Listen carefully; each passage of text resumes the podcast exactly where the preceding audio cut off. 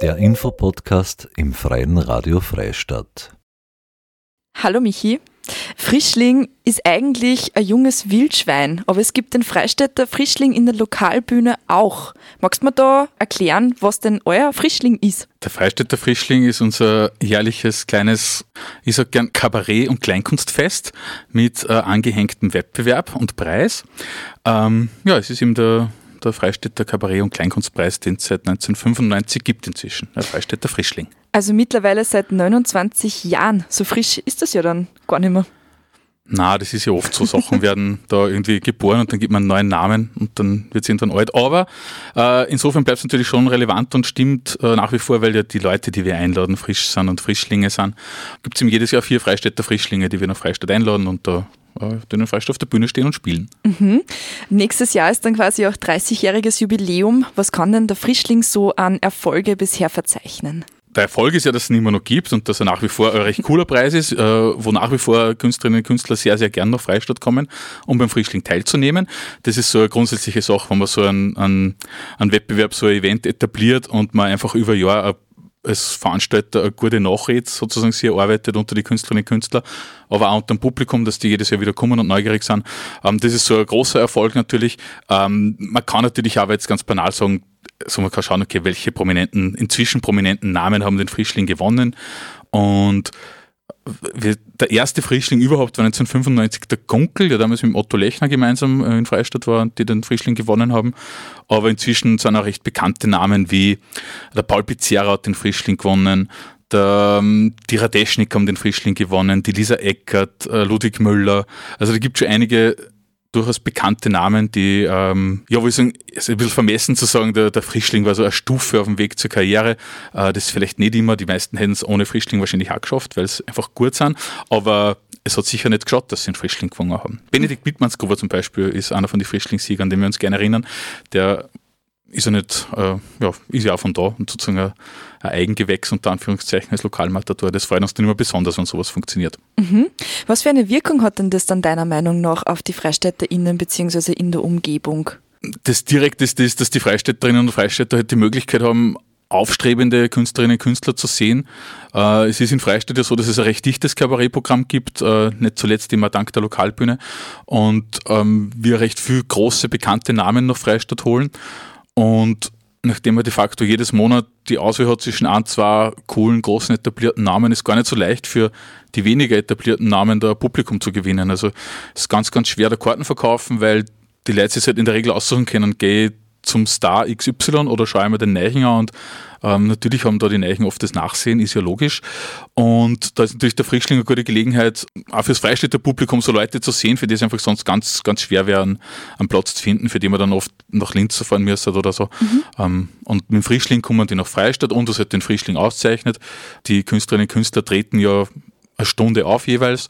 Das heißt, das ist nicht so 15 Minuten lustig auf der Bühne, sondern in einer Stunde da kann man als Künstlerin schon eine Beziehung zum Publikum herstellen. Man kann ein Programm entwickeln, Spannungsbögen, Handlungsbögen entwickeln und äh, ist natürlich fürs Publikum so, dass sie einen, einen recht guten Einblick kriegen in das Schaffen dieser jungen Kabarettistinnen und Kabarettisten.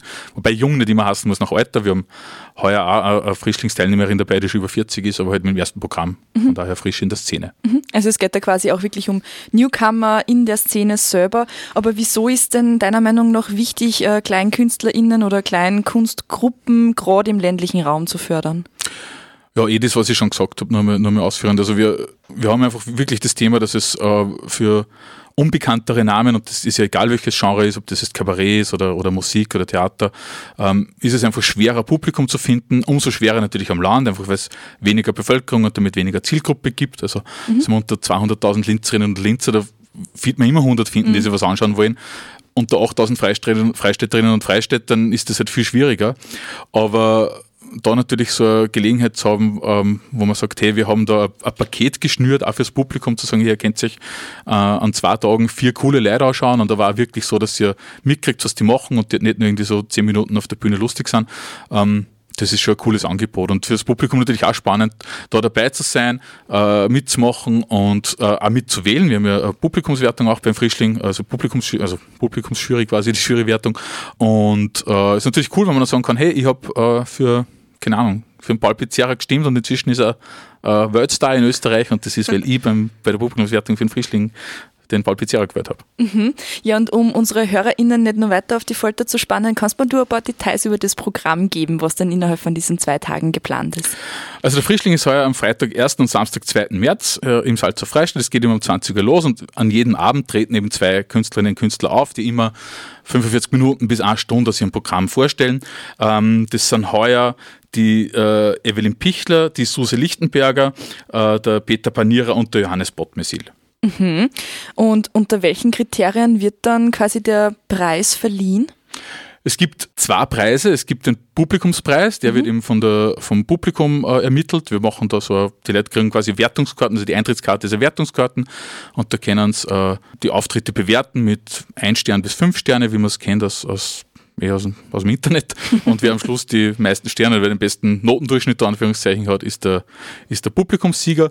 Äh, und es gibt aber auch jedes Mal eine Jury aus äh, fünf bis sechs Personen, ähm, die einen Sieger, Siegerin wählt. Wobei das auch eine Besonderheit vom Freistädter Frischling ist, das ist jetzt keine Expertinnen, Expertenjury, sondern wenn der Frischling ja von Anfang an äh, sehr publikumsnahe Veranstaltung ist, ist das auch eine Publikumsjury, wo wir aus dem Publikum, aus dem Umfeld immer schauen, dass wir drei ältere, drei jüngere und auch geschlechtlich ausgewogen äh, eine Jury zusammenstellen, die dann sie zusammensitzen und am Samstag in Anschluss an den, an den Abend äh, an Sieger, Siegerin küren. Mhm.